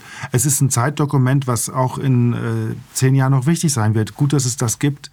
Und ähm, es ist es ist äh, mir wichtig gewesen, die verschiedenen Medien zu verbinden. Ich finde, wenn man so einen Film macht, ist es ja ähm, wie so Mosaikarbeit. Man hat hier ein Bild, da ein Bild und dann braucht man das zusammen. Und wenn man so, was wir machen mit Oval Media, ist im Grunde ähnlich. Wir machen das nur medienübergreifend. Deswegen sage ich von mhm. mir, dass ich Transmedia-Architekt bin, weil äh, ich versuche sozusagen ähm, hier die Filme zu veröffentlichen und da das Buch, was nicht dazu ist, aber was nochmal einen anderen, anderen Blick auf dieselbe Thematik bringt und so weiter. Also was, was wirklich komplementär ist inhaltlich. Und wir waren ein Apparat, ähm, mit ähm, vielen Angestellten, oft also phasenweise so über 30. Mhm. So sah das damals aus, ja. Ja, und ähm, wir, ich hatte den Ehrgeiz, wirklich mehrsprachig zu veröffentlichen und eine Art äh, äh, europäische Öffentlichkeit zu schaffen. Deswegen gibt es ja die narrative Sendung auch auf Französisch mhm. und Italienisch und so weiter. Und ja, und es hat sich leider nicht finanziell in dieser Struktur getragen. Ähm, die Büroräume waren teuer und äh, das, wir hatten eben so ein ganzes Team von zehn Leuten manchmal, die nur übersetzt haben, weil ich dachte, es gibt so viele tolle Sachen in allen Sprachen. Wenn nur die anderen das noch kennen würden, dann wäre es ja noch, weil die, dann gibt es tolle, das tolle Interview auf Spanisch, dann soll das, sollen das doch auch die Deutschen sehen können und so weiter. Da, da sah ich sozusagen auch äh, mit, mit wenig Arbeit äh, viel Mehrwert schaffen also in dieser Sache. Es hat aber dann trotzdem, ähm, haben wir, also wir haben in Italien tatsächlich eine große Community geschaffen, die es heute auch noch gibt, weil auch dort meine äh, Mitarbeiterin, die dort war, super aktiv war und die mhm. ganze Zeit Netzwerkarbeit gemacht hat und im deutschsprachigen Raum auch. In anderen Sprachen hat es nicht so richtig geklappt. Und ähm, ja, also ich habe, äh, wir haben jetzt sozusagen deswegen äh, unsere Firma völlig umgestellt. Wir sind eigentlich nur noch Freelancer. Wir haben nicht mal mehr Büroräume und ähm, konzentrieren uns auf weniger Projekte, die aber, ähm, also wahrscheinlich, es ist wahrscheinlich kein Zufall, dass die Fertigstellung dieser vier Corona-Filmteile ähm, parallel zu, äh, zu dieser Schließung dieser Büroräume kam, weil der Fokus sozusagen ähm, jetzt größer ist, wo der Apparat kleiner ist. Mhm. Ich habe es eben, ich hatte tatsächlich über zwei Jahre andere Person als Co-Geschäftsführer äh, eingestellt. Die, meine Hoffnung war, dass die sozusagen das Team managen und die Verwaltung in den Griff bekommen. Es äh, hat nicht ganz geklappt. Das kennen wir aus der ja. Organisationssoziologie, dass mit der Größe die Probleme wachsen. Ja, und dann war ich tatsächlich mit diesem Verwalten äh, so auch eingebunden, dass andere Projekte auch wieder gelitten haben. Ja. Mhm. Und deswegen, äh, ja, ich glaube, das ist jetzt, also ich weiß nicht, ob du das kennst. Du kennst vielleicht diese Gartnersche Halbkurve. Die kenne ich nicht. Ne? Ah, ja, das ich, hab, so ich, hab, ich, kann auch gleich nochmal ja, zu diesem Transmedia-Architekt fragen, weil ja. den habe ich in die Suchmaschinen eingegeben und nichts gefunden. Deswegen äh, gut, dass du den, den Begriff hier. Bin ich der Erste. Du bist der Erste, Pionier. Nein, natürlich nicht. Das ist ja Quatsch. Das ist ja schon. Aber die, diese Halbkurve wolltest du erklären. Ähm, genau, es gibt ja, gibt's ja schon seit äh, vielen tausend Jahren, dass man so alle möglichen Medien miteinander verbindet. Die Kirche ist ein gutes Beispiel. Mhm. Ähm, oder Star Wars. Mhm. Ähm, also die Halbkurve ist so, dass man äh, für Projekte jeglicher Art ähm, immer so wieder ähnliche Erwartungskurven hat. Also am Anfang eines Projektes ist es oft so, dass man so überholte Erwartungsansprüche hat. Man denkt, das wird alles ganz super. Und dann gibt es so ein Loch äh, nach dem ersten großen Hype, wo man so ein bisschen enttäuscht ist, dass alles doch nicht so einfach wird ähm, wo viele Projekte auch abgebrochen wird, wo man merkt, ah, das ist ja alles viel komplizierter, als hätte ich nicht erwartet, dass der das gar nicht macht, was ich hm. dachte. Dass das, und er hat gesagt, er macht es, er macht es gar nicht und jetzt haben wir das und das ist ja auch viel zu teuer. Und dann ist es aber so, dass nach diesem, nach diesem Abfall, nach diesem Tal der Enttäuschung, ähm, es dann wieder bei Projekten bergauf geht und in dieser Phase, und das ist typischerweise nach zwei Jahren mhm. erst, ähm, schafft man den wirklichen Mehrwert, der nämlich ähm, langlebig ist und, und wirklich schafft. Und das sei bei allen Unternehmen zu beobachten, hat ein Herr Gartner festgestellt. Mhm. Und ich finde ganz witzig, ich finde das auch in Beziehungen so. Mhm. Ich finde auch so, äh, ich finde das auch in Freundschaften so. Und in, bei jedem Filmprojekt erlebe ich das. Also wir haben, wenn man so abendfüllende Dokumentarfilme macht, waren das oft so sieben, acht Jahre Arbeit am Anfang hat man so einen richtigen Elan und will alles machen und dann hat man hier die Absage und das nicht und dann ist man erstmal enttäuscht und hat eigentlich Lust, das hinzuschmeißen und wenn man dann durchhält, dann schafft man aber wirklich was. Ist ja super, dass ja. wir noch einen Beziehungsratgeber machen. Ja. Durchhalten. Es ist, es, nein, aber ist das nicht verrückt, dass es ähnliche Erwartungshaltungen in Beziehungen wie in Projekten gibt? Hm. Also ich glaube, das ist irgendwas Menschliches. Und, und zu sagen, wir sind jetzt mit Oval Media, hatten wir quasi so eine Art Neugeburt mhm. Äh, mit der Corona-Krise. Dann gab es eine Art überzogene Erwartungshaltung, die auch ich hatte und das ganze Team. Und jetzt ähm, sozusagen mu mussten wir umbauen, abbauen und das alles doch nicht so, wie es ist. Und der richtige Mehrwert, zum Beispiel die Corona-Filmreihe und viele andere Sachen, die auch wir jetzt noch entwickeln, der wird in den nächsten Jahren folgen. Und es hängen natürlich immer auch Menschen dran. Wir haben es ja im Großen mhm. mit dem Corona-Ausschuss besprochen. Im Kleinen ist das natürlich so ein Unternehmer wie du, der plötzlich Perspektiven liefert für 30, 40 Leute. Die, da sind dann natürlich etliche wahrscheinlich enttäuscht, wenn sie nicht mehr in, in, in, im Rest der Halbkurve mit dabei sind. Das ist eine gute Frage. Also das ist, ich, also ich ähm, glaube, dass das nicht so klar zu beantworten mhm. ist. Also ähm, ich, ich, ich, manchmal weiß ich es auch nicht, ähm, weil ist zum Beispiel dieses Übersetzerteam, die waren gar nicht so inhaltlich motiviert, die übersetzten halt gerne. Und die, die inhaltlich motiviert waren, weil sie sagten, wir finden politisch toll, was ihr macht, ich will euch unterstützen, ich übersetze für euch, die waren nach zwei Tagen weg, mhm.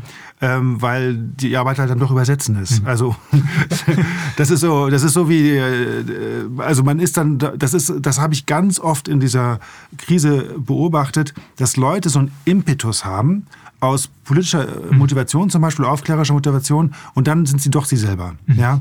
Also auch Leute jetzt wie... Äh, die Leute wollen Geld geben, weil ein Investor gibt Geld, findet es politisch total toll und dann will aber doch Geld verdienen und Gewinn machen, mhm. muss Rendite bringen oder zumindest darf er nicht so viel verlieren oder so. Mhm. Oder es gibt eben, ähm, also das mit diesem aus Überzeugung arbeiten, hat nicht geklappt und das Schlimme ist, ich beobachte es selbst an mir selbst. Mhm. Ich ähm, wollte ja auch nur aufklären und mir war völlig egal, ob ich Filme mache oder nicht mhm. und das was ist mir oder welche Rolle ich habe. Aber dann habe ich doch Freude an schönen Projekten, so wie früher und die treibt mich dann auch an und nicht nur die Aufklärung. Mhm. Das merke, das merke ich, äh, dass es mir auch, dass es mir auch hilft sozusagen, das alte Ich irgendwo auch noch zu haben. Wir müssen wahrscheinlich doch noch einen Satz zu diesem Transmedia-Architekten ja, sagen, weil du ja gerade die Kirche reingeworfen hast. Du siehst dich also schon als Priester, der auf der Kanzel steht und die verschiedenen Medien Nein. verbindet, um seine Gemeinde da. Nein, also wenn dann schon Papst, ja. ja, ja gut. Nein, ist da überhaupt ganz und gar nicht. Ich meinte das ganz anders. Ich meinte, dass in der Kirche halt, es ist ja mindestens 5D. Also äh, man hat ja, mhm. also erstmal gibt es visuelles Event, weil einfach Bilder und ein schöner Raum und so weiter ist. Dann gibt es Musik und dann gibt es Interaktion mit so äh, Riten und Mitsingen und Mitbeten. Dann gibt es also Analysen, politische Analysen. Dann gibt es aber auch wieder ähm, sozusagen ähm, dieses Beten, was ja auch eine ganz eigene Ebene ist. Und dann gibt es Weihrauch und dann die Glocke. Also es ist sehr multidimensional. Es gibt ganz viele Medien, die gleichzeitig äh, sind und in Interaktion. Und man hat virtuelles und Reelles auch, was da mitspielt. Also es gibt ja auch einen ganz großen ähm, äh, unbewussten Rahmen. Also ich finde sozusagen einen Kirchenbesuch per se das ähm, beste Beispiel für ein Transmedia-Erlebnis. Ja, habe ich so noch gar nicht gesehen. Das, jetzt verstehe ich auch, warum die Vergnügungsparks dann 4D und sowas anbieten. Das ja, ist ja. im Prinzip ist das auch der Kirchenersatz. Natürlich. Ja, ja, ja ne, absolut. Also das ist, wir sind einfach, und es heißt ja immer, ja, wir sind jetzt so medienzentriert und äh, sind wir ja auch das ganze Leben, wie war das eigentlich vor diesen Massenmedien? Aber nun, es gab, es gab ja schon tatsächlich ähm, globale, starke Narrative, wie eben zum Beispiel das der katholischen Kirche. Mhm. Ich habe noch drei Fragen auf meinem Zettel, von denen du eine eigentlich schon beantwortet hast, weil die äh, auf deine künftigen Projekte zielt, auf das, was wir von Robert Siebes äh, erwarten dürfen. Wir haben diesen Film äh, über die radikalen Christen, wir haben die vier neuen Teile des Corona-Films. Gibt es andere Sachen, die du heute schon verraten kannst? Ah ja, also, also uns, mich interessieren jetzt wirklich die äh, Machtmechanismen. Und ähm, es, ich hätte, würde gerne, was weiß ich, zu den Hintergründen von der Kanzlerschaft von Scholz einen Film machen. Oder ähm, also wie das, wie das alles so passiert. Ich will jetzt nicht behaupten, dass man da alles herauskriegt, aber ähm, ich glaube, äh, wenn man weiß, wie Entscheidungen gefällt werden und wie sozusagen Menschen über Menschen äh, entscheiden können, dann ist sozusagen die Macht dieser Prozesse schon äh, deutlich geschwächt, weil Transparenz ist, glaube ich, ähm, eine ganz wichtige Bedingung für Mitsprache. Klar, so hat Aufklärung funktioniert, dass man ja. überhaupt erst darüber geredet hat, was die katholische Kirche, weil wir gerade darüber gesprochen haben, was ja. die katholische Kirche anbietet. In dem Moment, wo das bezweifelbar war, äh, hat es seine, seinen Zauber und seine Wucht verloren. Genau, genau so ist es. Und, und ähm, ja, und diese, also ich glaube, dass dieser, dieses, dieser Wunsch nach Freiheit tief in vielen Menschen ist. Und ich sehe, die letzten Jahre haben gezeigt, dass es ja um noch viel mehr geht als nur Freiheit. Es gibt ja wirklich eine körperliche Bedrohung und eine mentale Bedrohung. Ich glaube, dass man, äh, dass man Gefahr läuft, körperlich oder und psychisch krank zu werden, wenn man sich nicht um seine Freiheit kümmert. Und, ähm, und äh, das hat die Corona-Krise gezeigt, aber jetzt diese Eskalationslogik äh, bei dem Krieg in der Ukraine zum Beispiel ähm, arbeitet ja in dieselbe Richtung. Als ob, als ob die Politik, also es wirkt ja so, als ob die, äh, als ob die viele Menschen äh, lieber äh, mehr Krieg wollen als weniger Krieg. Ich, ist natürlich, das sagt natürlich niemand, ähm, aber man muss die Menschen an den Handlungen urteilen und nicht an dem, was sie sagen. Du hast gerade Freiheit und Frieden erwähnt. Was gehört noch zu der Welt, in der du gern leben würdest? Ähm, naja, ich glaube, das Wichtigste für uns ist natürlich die Verbindung. Also, dass Menschen miteinander in Kontakt sind auf ähm, Augenhöhe. Was wir jetzt in diesen letzten Jahren so massiv verstärkt gesehen haben, ist, dass Menschen über andere Menschen wirken und sich über andere Menschen stellen oder sich anderen Menschen unterwerfen. Wir haben, das, wir haben gerade sozusagen diese, diese Stilisierung oder die Erhebung von Füllmich und Fischer und diesen anderen Anwälten zum Helden kritisiert. Und da haben wir auch sozusagen das Publikum kritisiert.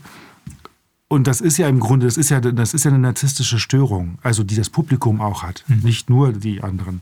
Und ähm, weil man sozusagen aus dem Leid heraus lernt, sich einer Beziehung zu entziehen, indem man sich unterwirft oder sich über jemanden stellt.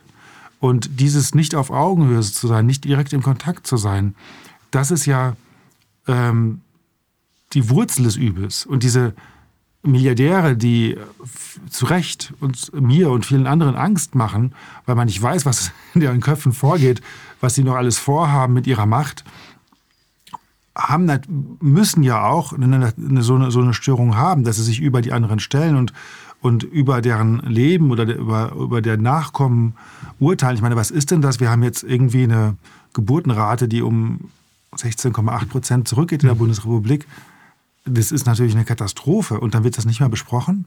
Also das ist ja auch eine Art Freiheitsberaubung, wenn man sagt, hier die, jede fünfte Frau oder jede sechste Frau kriegt jetzt keine, äh, da kann sie keine Kinder mehr kriegen, das, oder das wäre ja schrecklich. Ich habe ja in einem meiner Bücher Freiheit mit Walter Lippmann definiert als den Wahrheitsgehalt der Informationen, die wir brauchen, um über unser Leben zu entscheiden.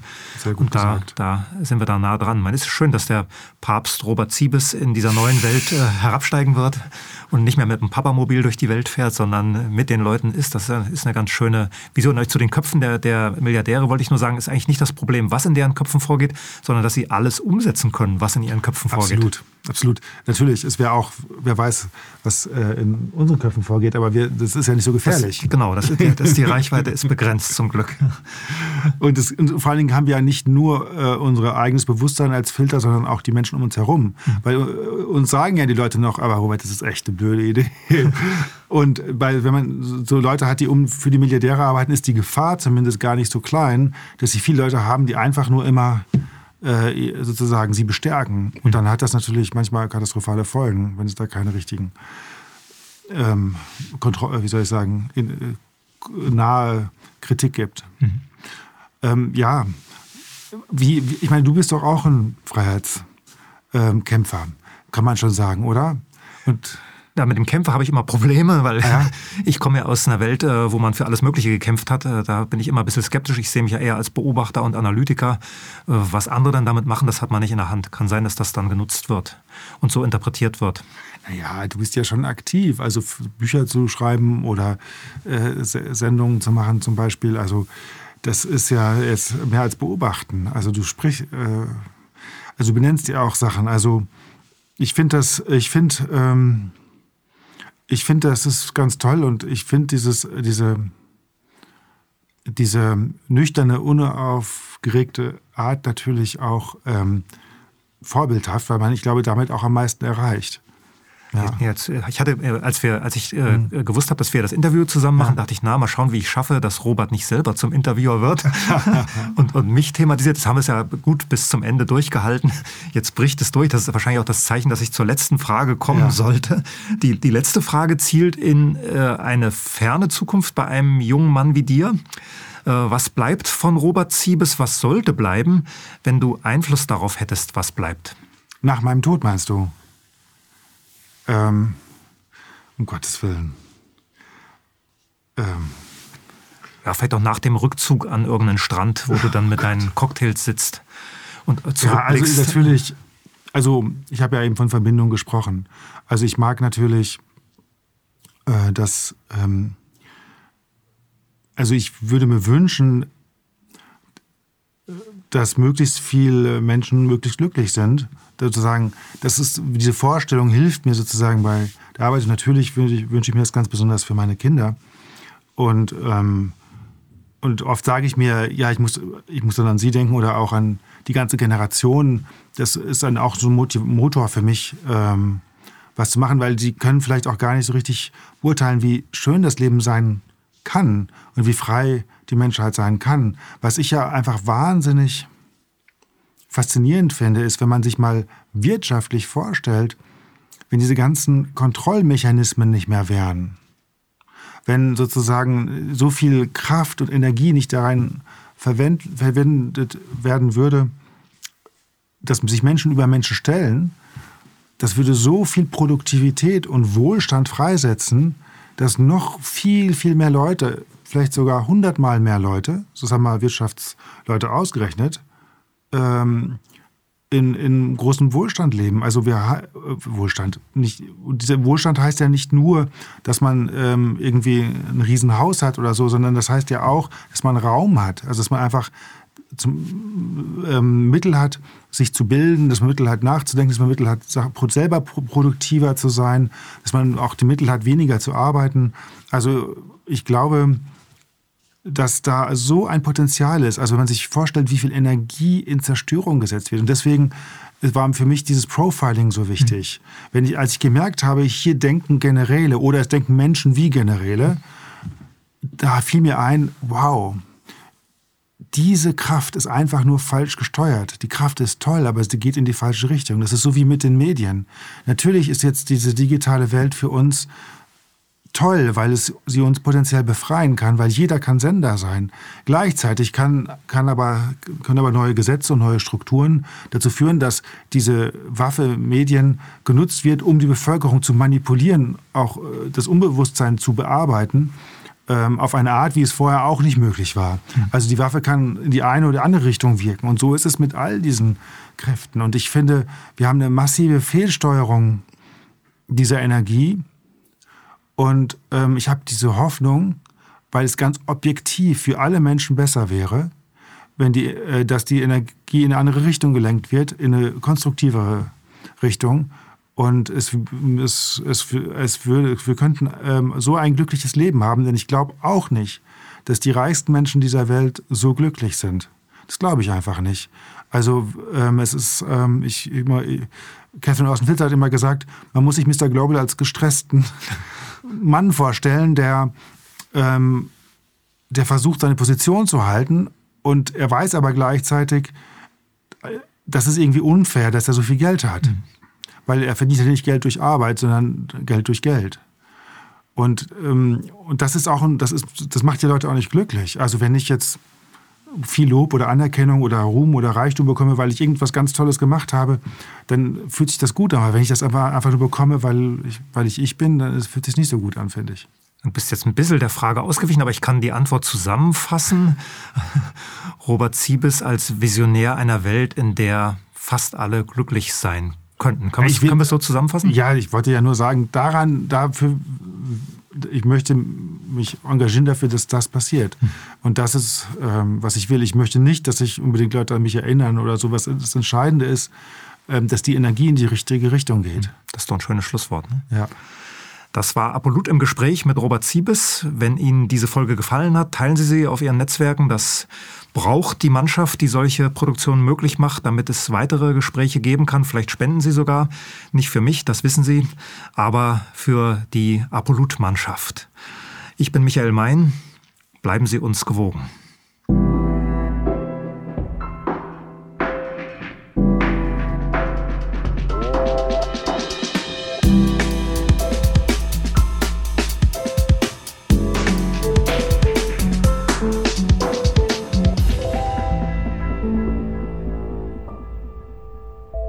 Danke, dass Sie Apolut eingeschaltet haben. Wir sind ein unabhängiges Presseportal. Uns geht es um Meinungsvielfalt, Toleranz und einen möglichst breiten Debattenraum, denn nur so funktioniert Demokratie. Unsere Arbeit ist technisch aufwendig und kostet Geld. Da Sie immer wieder hier sind, unterstützen Sie Apolut am effektivsten mit einem Dauerauftrag. Mehr Infos auf apolut.net/unterstützen. Apolut ist keine Einbahnstraße. Lassen Sie uns in Kontakt bleiben. Abonnieren Sie den Apolut Newsletter, so verpassen Sie nichts. Registrieren Sie sich auf apolut.net/newsletter. Natürlich gibt es Apolut auch als App. Einfach auf apolut.net/app runterladen und mobil auf dem Laufenden bleiben. Apolut. Das denke ich auch.